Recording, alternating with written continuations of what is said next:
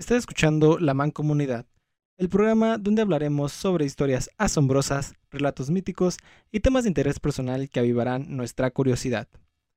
Antes de comenzar con el episodio, el día de hoy tenemos a una invitada bastante, bastante especial que nos estará acompañando y pues les quiero agradecer por todo el apoyo y todo el recibimiento que le han dado a los primeros tres capítulos de este bonito programa, de este bonito podcast. Si no los han escuchado, se los estaré dejando en la descripción del video de YouTube o en su caso, pues los pueden checar en la gama de episodios que tenemos aquí en Spotify.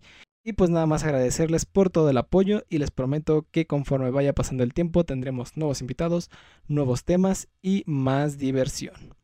Mancomunidad, sean bienvenidos y bienvenidas. Yo soy Isaías. Comenzamos.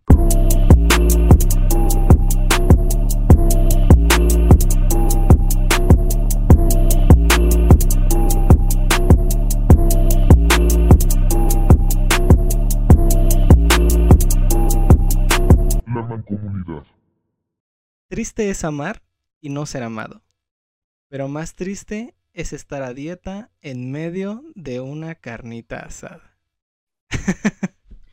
Esta frase sale de una imagen de un anónimo de Pinterest, claro está.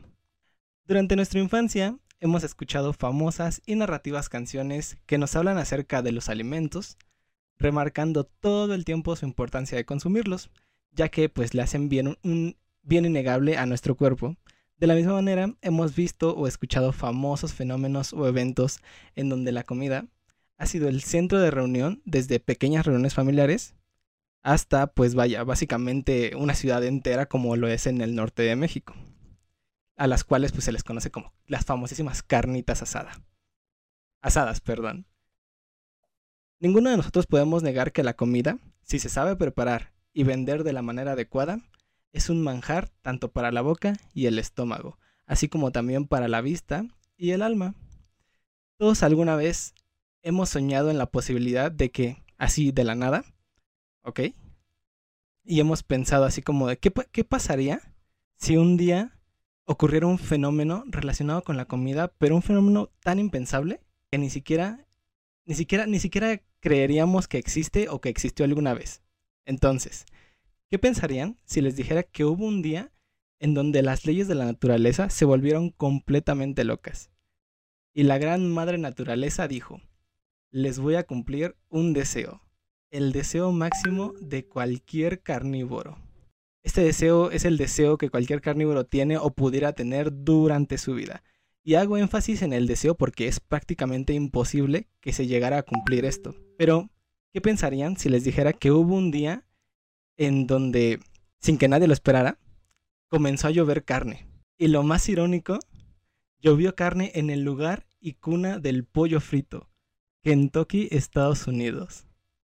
Así es, mancomunidad, el día de hoy vamos a hablar sobre el día en que llovió carne en Kentucky. Y además, la gente se comió esa carne que empezó a caer del cielo. ¿Habías escuchado sobre este hermoso fenómeno que ocurrió hace mucho tiempo y que no tuve la oportunidad de presenciar porque aún ni siquiera estaba en planes? Juré que solamente pasaba en las películas. Es mi sueño, yo veo hamburguesas, la verdad, imagínate. Pero, híjole, no manches. O sea, sí son basados en eventos de la vida real. Mujer casos de la vida real. Eh, sí, todo, todo, todo aquí lo que contamos es eventos de la vida real. Son eventos que de verdad pasaron y creo que no lo había pensado de esa manera. O sea, Lluvia de hamburguesas es la película que mejor representa y no dudo que se haya basado en este fenómeno que ocurrió ya hace bastante tiempo. Y bueno, amigos, como acaban de escuchar el día de hoy, tenemos de invitada a una de mis más grandes amigas, Regina oh. Villalobos. ¿Cómo estás el día de hoy? Ah, no, Vélez Villalobos. Vélez Villalobos. ¿Cómo estás el día de hoy? ¿Estás emocionada? Soy tan tu mejor amiga que ni sabes mi primer apellido, pero Exactamente. muy bien, muy bien. Gracias por la oportunidad de estar aquí. Estoy muy emocionada. Y, antes de empezar a grabar, le decía que este, este, este episodio lo, lo, lo, lo, escribí pensando, pues, como que figurándome un poco grabándolo con ella, porque pues es una cosa que sé que como te mencioné antes, vas a tener muchos comentarios al respecto y pues está bastante interesante. O sea, la verdad cuando yo estuve leyendo y investigando sobre esto, pues sí me quedé así como de, es neta que esto ocurrió. Y déjame decirte que este tema yo lo saqué de alguna de algún comentario que escuché también en, otro podcast donde decían que esto había pasado y yo dije, no es cierto, esto no puede ser verdad. Y oh, vaya lo que encontré cuando empecé a investigar y dije, no mames que esto de verdad pasó. ¿Y tú y yo dónde estábamos? Ni siquiera éramos plan de este perfecta universo, vida, plan de ah, Dios o qué? A eso vamos. Entonces, pues, vamos a comenzar, ¿va? Va. 3 de marzo de 1876. O sea, efectivamente no estábamos ni siquiera en planes, o sea. No. Ni siquiera el destino nos había planeado o puesto en la vida de alguien. Qué mal timing, pero bueno. 3 de marzo de 1876. Kentucky, Estados Unidos. Una tarde, Allen Crouch, quien era una ama de casa de Olympia Springs, un pequeño pueblo en el estado de Kentucky, se encontraba realizando sus actividades cotidianas, como preparar la comida para su familia, hacer el aseo de la casa y, por supuesto, pues también hacer su propio jabón, ¿no? Porque era lo que hacían las personas en los 1800, ¿no? Preparar su propio jabón en su tiempo libre. Claro, claro. Mientras se encontraba realizando esta última actividad, Allen comenzó a notar que pequeños trozos de lo que parecían bolas de color rojo comenzaban a caer del cielo para sorpresa de ella, esto no solo eran bolas de color rojo, sino que eran pedazos de carne. Alexa, cállate. Upsi dupsi, se, se, nos atravesó aquí la Alexa. Me encanta. Bueno, retomemos un poquito la historia, ¿ok? Bueno, ya quedamos que vio cómo empezaban a caer bolas de color rojo, ¿no? Para la sorpresa de ella, esto no solo eran bolas de color rojo, sino que eran pedazos de carne de aproximadamente 5 por 5 centímetros, los cuales, como en una película de terror, comenzaron a invadir su jardín y a, y a golpear el techo y las ventanas de su casa. Y cito, duró aproximadamente unos 10 minutos, en donde el cielo se ensombreció y comenzó a caer carne, cuando se detuvo, el cielo quedó tan claro y soleado como estaba antes. Esto dijo Allen en una entrevista que le hicieron posteriormente a este fenómeno. O sea, imagínate que un día estás acá preparándote tu propio jabón, llega y se pone así, así súper nublado y empieza a caer carne. O sea, bolitas de carne. No manches, no sé, sacaría mi cubeta. Así como, ah, No, espérate. Porque... a la semana. no, espérate, o sea, eso vamos, pero yo sigo pensando así como de, o sea, ¿cómo reaccionas en ese momento cuando de repente ves, o sea, si de por sí te llegas a asustar cuando estás cuando estás en tu casa y empiezas a escucharle nada más que empieza a caer granizo enorme en las ventanas, ahora imagínate que de repente ves que ese granizo se queda pegado y es de color rojo en las ventanas. No, entonces es el fin del mundo, el cielo se cae, el cielo se cae. Ajá, exactamente, y pues para esos tiempos pues yo creo que fue todavía más extraño. Este fenómeno, pues, no tardó en extenderse a las casas aledañas a la de Allen, y la noticia se esparció a los pueblos alrededor de Olympia Springs. Fue así que rápidamente este evento tan extraño llamó inmediatamente la atención de varios periódicos como el New York Times. Y cito, la veracidad del suceso que la mujer describió como una lluvia de copos de nieve es incuestionable. Ese fue el titular del New York Times aquella vez después de que había sucedido esto. La cantidad de carne que cayó del cielo era tal que con ella se podía alimentar un pequeño establo lleno de caballos. O sea, era muchísima carne de verdad la que empezó a caer del cielo así de la nada. Algunos techos de casas alrededor a, la casa de Allen quedaron completamente cubiertos de trozos de carne. Varias chimeneas estropearon debido a que pues dentro de ellas habían quedado trozos de carne y pues no podían calentar bien a la hora de que pues se tenían que encender. claro. Ajá, exacto, porque, o sea, o sea, yo creo que para ese entonces pues era un poco más cotidiano, ¿no? O sea, cada casa tenía una, una chimenea porque pues vaya, no hay calefacción, no hay luz eléctrica, entonces pues ahora imagínate lo que tienes que hacer porque tu chimenea quedó llena de trozos de carne. ¿Qué, qué, qué harías tú en ese momento? como muy asqueroso, no sé, como que es como limpiar, ya sabes, el, el lavaplatos, ¿sabes? Como la tarja que tiene comida ella, sabes que pues ya no se va a comer y que te la comida, o sea, te estuviste comiendo esa comida hace dos minutos, pero ya cuando está en otro lado que en tu plato o el sartén, no sé. Ah, exactamente. Pero todo, o sea, todo de carne, o sea, toda la chimenea llena de carne. Es como de, ¿y ahora ¿Pero qué, carne estábamos hablando ahí? ¿Era pollo? es que, pues también puede ser, o sea, era ribeye, eran costillas. depende, depende, exacto. Suadero, no sabemos qué tipo de carne es. Hasta ahorita, espérate. Ok. A la escena, además de llegar varios periódicos para tomar notas sobre aquel evento, también acudieron varios investigadores, científicos, cazadores y cocineros.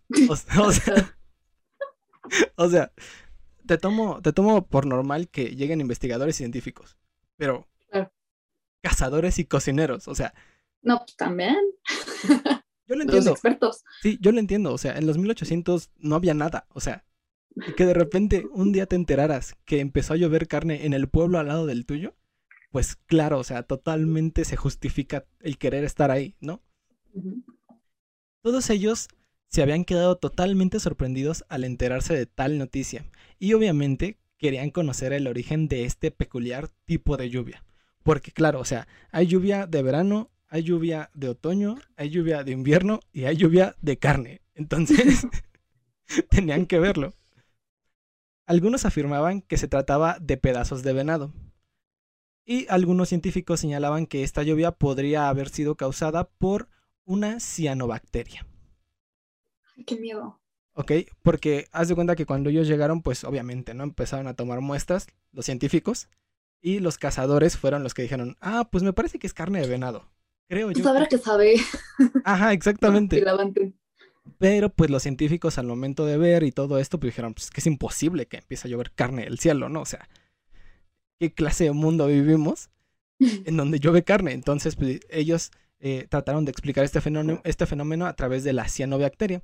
Para quienes no conozcan, pues sobre el tema de las bacterias, las cianobacterias son organismos microscópicos con células simples que realizan fotosíntesis y contribuyen a generar oxígeno en el ambiente, o sea, son básicamente bacterias que están en todos lados.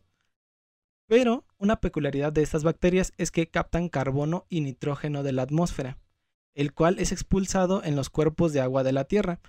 Y pues debido a ello estas bacterias pues se encuentran principalmente en varios hábitats acuáticos, particularmente en los que pues poseen agua dulce como ríos o lagos. O sea, es decir, en resumen, pues las, las cianobacterias se encuentran en el agua, ¿no?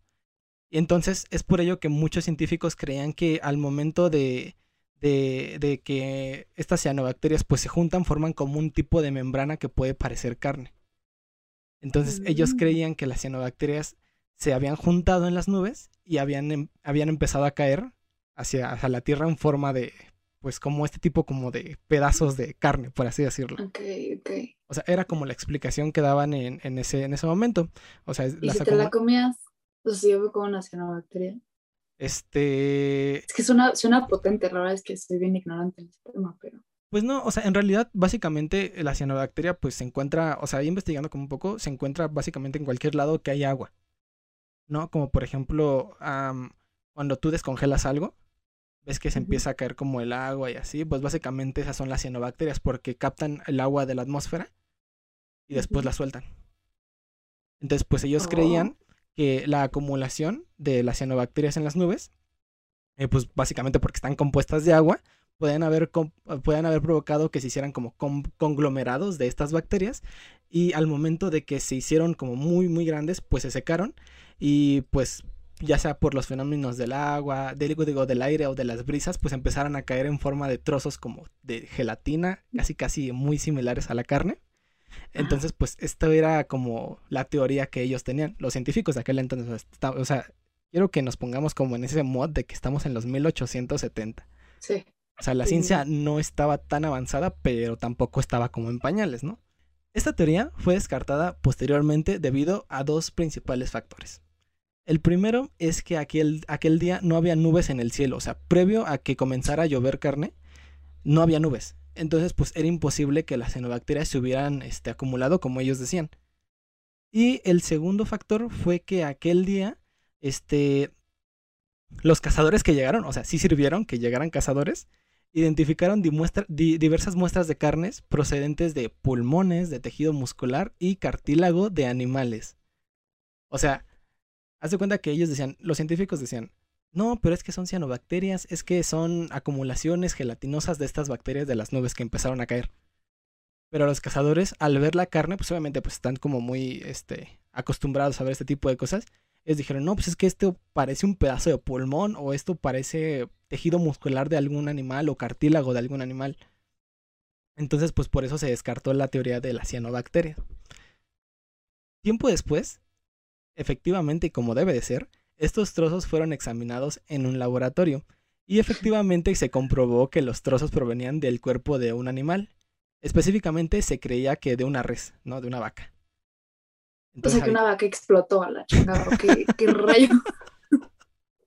Es que, es que, no sé si sabías, pero antes las vacas volaban, entonces, o sea, eran, era, era tiempo de la vaca voladora, pero pues de repente empezaron a explotar y pues se extinguieron. Eran otras épocas. Eran otros mm. tiempos, exacto. De acuerdo al doctor Castenbein, o Castenbein, no sé cómo se pronuncia, quien publicó sus hallazgos en la revista de Louisville. ¿Sí se dice Louisville? ¿O Louisville? No tengo idea. Okay. ¿Louisville? Ajá, ajá, ¿Louisville? Sí, ¿no? Louisville. Yo digo que sí. Digamos Louisville. Louisville, ok. En la revista de Louisville Medical News. o sea, él publicó los resultados y pues él dijo que lo más probable es que fuera vómito de buitre. Ajá. Y esta teoría pues podría ser hasta ahorita la más acertada, debido a que el buitre usa la regurgitación como mecanismo de, defensa, lo cual explicaría por qué los trozos de carne pues eran tan pequeños y pues estaban casi en perfecto estado, porque, o sea, no hay fotos como tal, porque pues en aquel entonces tomar una foto era muy complicado, creo que ni siquiera existía la cámara en ese tiempo, creo, ¿o sí? No sé, perdón. en los 876. Pues, no, o sea, sí debería de existir, pero no creo que. O sea, porque si en la época de los Beatles ya había una. Se, tomaban selfies en el baño. Ah, pues mira, entonces yo creo que, o sea, tal vez existía la cámara, pero pues no había manera de tomar una, una foto en ese, en sí, no había en corto. Ajá, Ni exacto. siquiera Blackberry, ya sabes, así. el granjero con su iPhone, ¿no? Aquí en la lluvia de carne, hashtag lluvia de carne. De los que son de flip, ya sabes, de que levantabas así. Uy, esos celulares estaban buenísimos. Me encantaban. Yo quiero regresar a esos celulares. Oye, pues ya los regresaron, o sea, el Motor Racer, no sé si lo has visto, que es como touch plegable, pero como 30 mil pesos esa cosa, no inventes, o sea, carísimo. qué horror. Sí, no, carísimo. Pero bueno, o sea, este, esta teoría pues básicamente explicaba por qué eran tan pequeños los trozos y por qué estaban pues casi en perfecto estado, porque al momento de que cayeron literalmente parecían como picados o como machacados. Entonces pues por eso explicaría más o menos por qué estaban en ese estado. De la misma manera también explicaría por qué aquel día el cielo se ensombreció así de repente pese a ser un día soleado, ya que pues los buitres, al ser animales carroñeros, usualmente vuelan a alturas mayores que las aves promedio. Entonces, pues, eh, al, estar más arriba, pues pueden evitar ser presas de otras aves y así, ¿no? Es como lo más habitual de este tipo de aves. No sé si has visto un buitre. ¿Alguna vez has visto un buitre? No, creo que no, espero no verlo. Son, son, cosas. Los del Rey León sí se ven feos. Son cosas enormes, de verdad, son enormes. De verdad, o sea. Mm, más o menos, haz de cuenta que em, un buitre puede llegar a medir hasta 2.5 metros de ala a ala. ¿Es en serio? O sea, son dos yo, no manches. Sí, sí, de verdad. O sea, son aves enormes. Yo no tenía conciencia del tamaño de estas aves hasta el momento de investigar esto, porque, ay, ¿cómo puede ser que un ave ensombrezca el cielo? Sí, a ver, justo, chance estoy mal, pero ¿cuáles son los que salen en Dumbo? No, esos no son buitres. ¿Cuáles No, esos son cuervos. Esos son cuervos. Ah, son los cuervos. Entonces en el libro de la selva y también en el Rey León salen, ¿no? ¿O no? en el Rey León sí salen. Sí. león. Se ven chiquitos, pues ves a Simba, bueno, no, un cachorro león también es. No, los, leones también son enormes. No, sí, pero un cachorro león, pues es como un perrín, nada más que un poquito más gordo, ¿no? O sea, no es tan grande. Sí, sí, sí. Y los veas de ese tamaño, o sea, sí nunca dimensioné que. Yo creo que también depende. Un tamaño mofasa. Yo creo que también depende un poco, pues, la raza del buitre, pero en sí, este, pues, si tenías autoridad porque los buitres sí llegan a ser animales muy, muy grandes, de verdad. O sea, imagínate un buitre extendiendo sus alas 2.5 metros. o sea, es una cosa gigantesca. Y vi fotos y así, y, las vamos a poner ahí en el video de YouTube, pero este, son, son enormes, de verdad. Y ni modo que te hagas el muerto, ¿no? Porque justo van por esos, entonces, ¿qué haces? ¿No? Ajá, exactamente. Entonces, pues esta era la teoría de por qué el cielo se ensombreció, porque imagínate, no cayó nada más un pedacito de carne, o sea, cayeron muchísimos, muchísimos. Entonces, imagínate la cantidad de buitres que debía haber en ese momento que empezó a caer toda la carne para que el cielo se empezara como a ensombrecer. O sea, no me refiero a que se puso de noche, ¿no? Pero sí se ensombreció. Entonces, imagínate. No, no fue un eclipse, solo fueron buitres. Ajá, exactamente. Entonces, pues sí, o sea, eh, tiene sentido que pues si había una parvada pues bastante grande de buitres, pues el cielo pues, se hubiera ensombrecido en ese momento que empezó a caer carne. Eh, esta teoría sigue siendo, pues, digamos que una, una mera teoría, ¿no? Ya que, pues, debido, como mencionábamos antes, a la eficacia de la tecnología, pues en aquel entonces no se podían analizar las muestras de carne de manera minuciosa, pues para conocer todos los datos, pues justamente, ¿no? De, de dónde provenía, el tipo de animal que era, nada más eran como meras especulaciones, porque pues no pues, se podía analizar la carne de manera más, más precisa, por así decirlo, ¿no? Eh, pausa, imagínate, y si se la comieron así que fuera como, uy, comí vómito de buitre, ya sabes. qué espérate, no, espérate. Y yo sí salgo con mi cubeta, no hay pedo. no, espérate, espérate. Ya sea que esta carne haya provenido de un grupo de bacterias secas que cayeron del cielo o de una parvada de buitres vomitando, eso no detuvo a las personas para realizar una carnita asada. No. Y aprovechar aquella bendición de los dioses de la carne. Aquel día, las personas se reunían para saber qué era aquella carne que había caído del cielo. Sacaron sus cacerolas, prendieron sus estufas y la cocinaron para probarla. Porque claro, o sea, lo primero que hace es al ver que comienza a caer carne de dudosa procedencia del cielo, pues es comértela, ¿no? O sea, es lo más sensato del mundo. O sea, o sea, yo creo que, yo creo que es como, ¿qué está pasando? está cayendo carne. ¿Sabes qué? Saca la cacerola. En este momento, A darle. A darle. Sí, sí, sí, de verdad. O sea, fue lo que hicieron, de verdad. No hay imágenes, pero eh, el artículo del New York Times era lo que decía. O sea, decía que tú podías, digamos que, entrar a las casas donde caía carne y veías cacerolas llenas. Llenas de carne, de probablemente de un buitre vomitando y se estaban cociendo y la, y la gente estaba ahí reunida muy feliz comiendo su carnita vomitada. Ay, deli. Mm. O sea, era, era algo que, que, solo en ese momento pasara, porque si tú ves en este momento, o sea, en ese momento que estamos haciendo esto, tú escuchas que cae carne, ¿qué es lo que haces? Pues es que sí, como que solo saco mis platos, es para que lo pienso, sí, sí lo deberías entender o sea, porque dije, pues chance un avión, se le cayó, no sé, llevaba comida cruda y se, explotó o algo, ya sabes, pero aún así, pues que no sabes, ¿no? Qué suerte, ¿no? Pero me, sí. me, recuerda a la, a la, parte de la película de Adam Sandler, la de cuentos que no son cuentos, cuando el camión de dulces choca y entonces empieza a caer dulces y él dice como de, what the fuck, ¿no?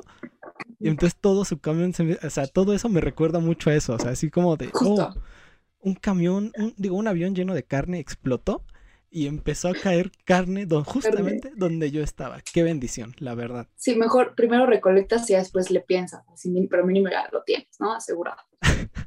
y después. Yo creo que aquí, aquí fue al revés, ¿no? Aquí fue como de cayó a comerle y ya después vemos de dónde viene. Ya, pues, a ver quién se muere y quién no. Exactamente. Y de por sí, pues en ese tiempo casi no había probabilidad de morirse, ¿no? O sea, la gente no vivía hasta los 40 años nada más. Claro que no. Y pues para añadirle eso, qué mejor que comer carne de, dudosa procedencia que del cielo. Claro, claro, claro. Mil maneras de morir, sí. Varios años después de que esto sucediera, el científico Kurt Gould se encontraba examinando el inventario de muestras que tenía la Universidad de Lexington. Y en medio de todo el material que la universidad tenía guardado, se encontró con un pequeño frasco. Wow, ¿escuchas eso? No, no me espantes. No, es que acá abajo están arrancando como un carro o algo así. Y yo sí, guardaste bien tu Ouija, Isaías, no voy a hacer que Alexa la haya activado. bueno, volvamos a la historia después de este pequeño, esta pequeña interrupción. Entonces, eh, el científico Kurt encontró un frasco guardado pues eh, en todo el inventario que tenían ahí en la, en la Universidad de Lexington, ¿no? Este, el frasco, el cual parecía contener un trozo de carne, estaba etiquetado con el nombre Olimpia. Y de hecho hay una foto muy bonita que, o sea, y eso ya fue muchísimo tiempo después, ya fue en los, creo que en los 40, en 1940, cuando este Kurt encontró el frasquito. Y está muy chistoso porque la foto literalmente tiene así como, es como un vasito, ¿no? Es como un vasito así como de shot. Tiene un trocito de carne, como en líquido, y dice Olimpia. Justamente como haciendo referencia al pueblito, ¿no? Que se llamaba Olympia Springs, que ahorita ya no existe. Pues resulta que justamente era una de las muestras que fueron recolectadas de la lluvia de Kentucky de aquel entonces. Kurt, buscando el archivo perteneciente a la muestra, pues lo encontró y lo leyó, ¿no? O sea, empezó a leer todo lo que tenía que ver relacionado con ese trozo de carne, porque imagínate, o sea, él empezó a buscar, pues yo imagino que algo para, no sé, para un experimento que necesitaba y de repente encuentra un frasco con un trocito de carne y dice, what the fuck, no, o sea, ¿qué es esto? O sea, ¿por qué, ¿por qué, hay, ¿por qué hay carne guardada aquí, no? ¿De dónde viene?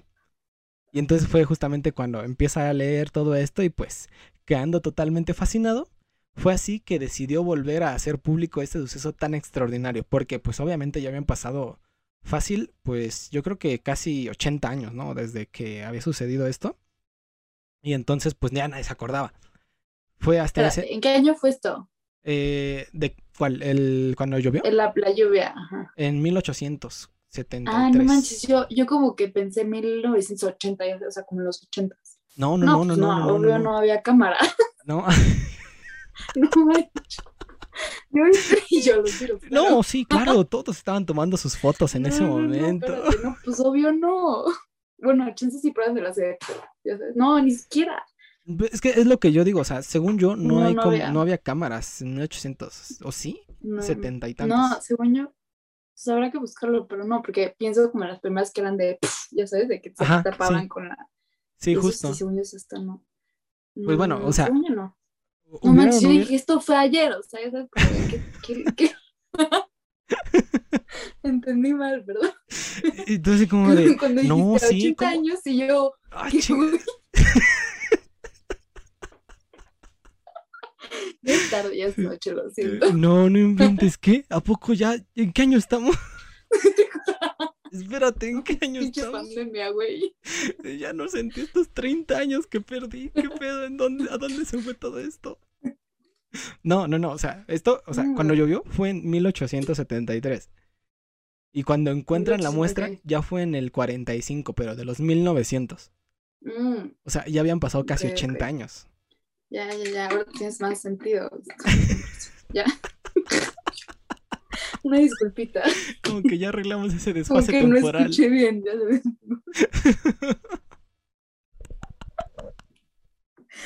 No, Perdón. Me mamé. Escuché como 80.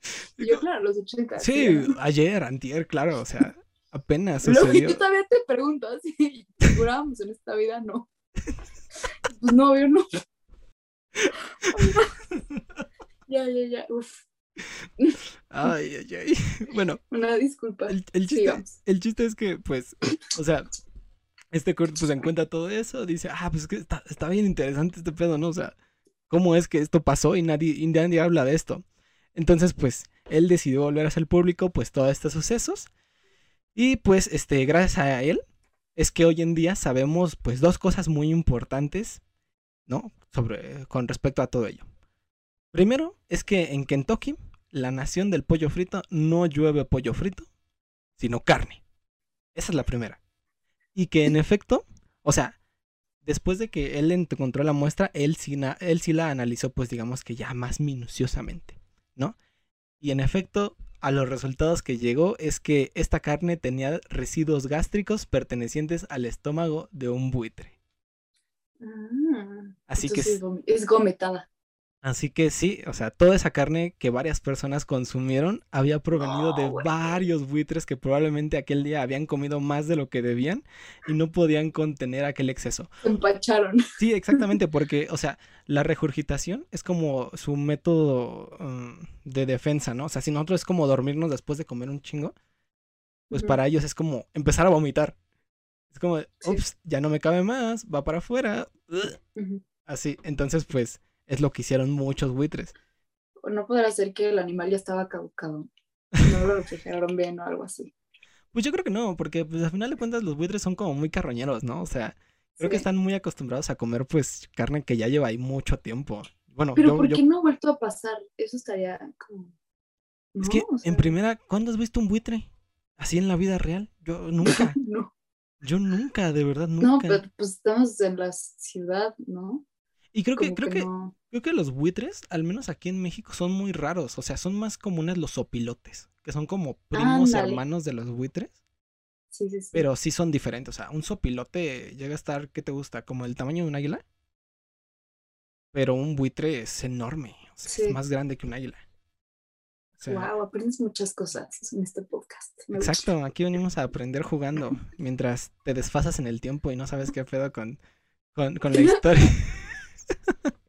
Perdón, es que como que solo escuché 80, o sea, 88 y fue como. Eh, claro, yo ya, estaba en, yo ya estaba en planes, totalmente. Obvio, sí, claro, ya se habían conocido a mis papás. ¿Cómo, cómo, ¿Cómo, mi mamá no me ha contado esta famosísima historia que, que sucedió cuando ella estaba aquí? O sea, ¿cómo es que esto no había salido a la luz, no?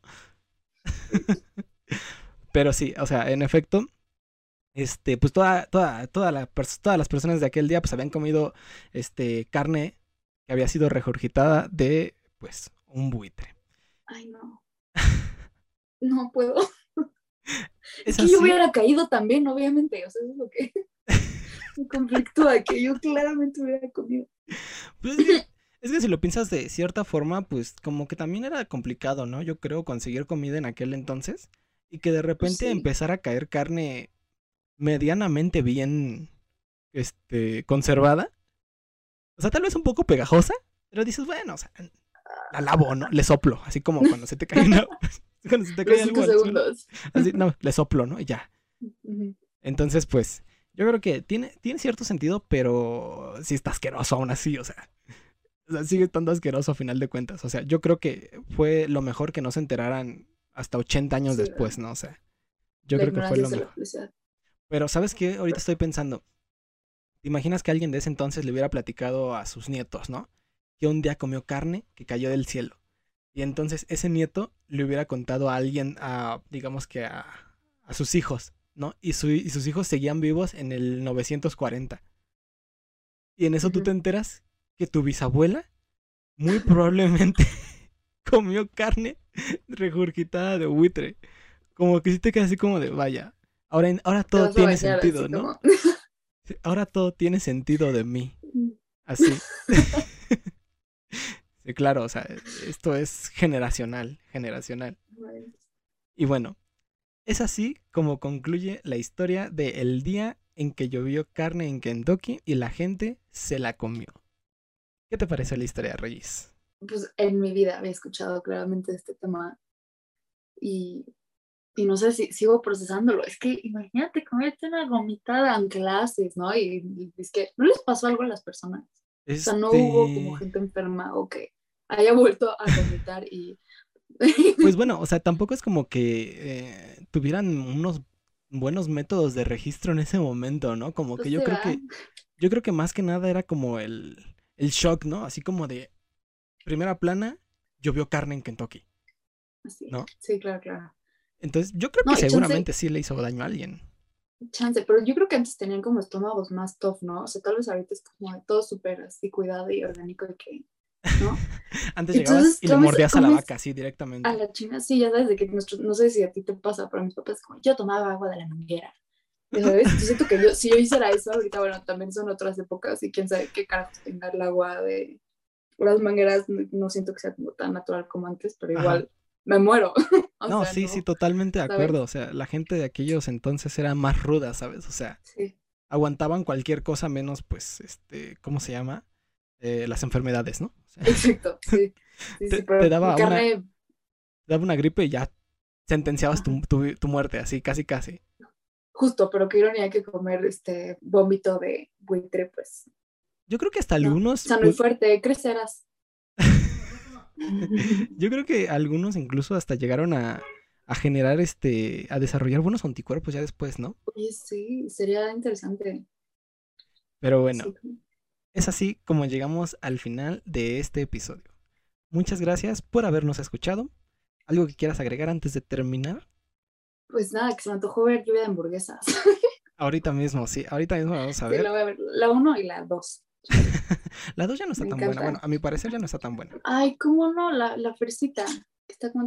Ah, bueno. yo, yo, yo, yo, creo que esa es lo, lo, la única parte buena. Bueno. Es chida, es chida.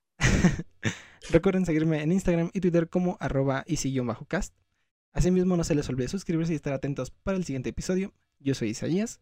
Esto fue La Man Comunidad. Hasta la próxima.